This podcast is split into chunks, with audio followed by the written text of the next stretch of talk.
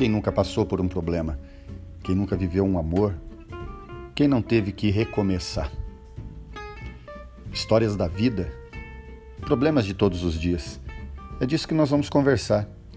Eu passo para você e agora você passa para mim. Estaremos juntos falando de coisas do nosso dia a dia, de emoções que todos nós passamos em algum momento da nossa vida.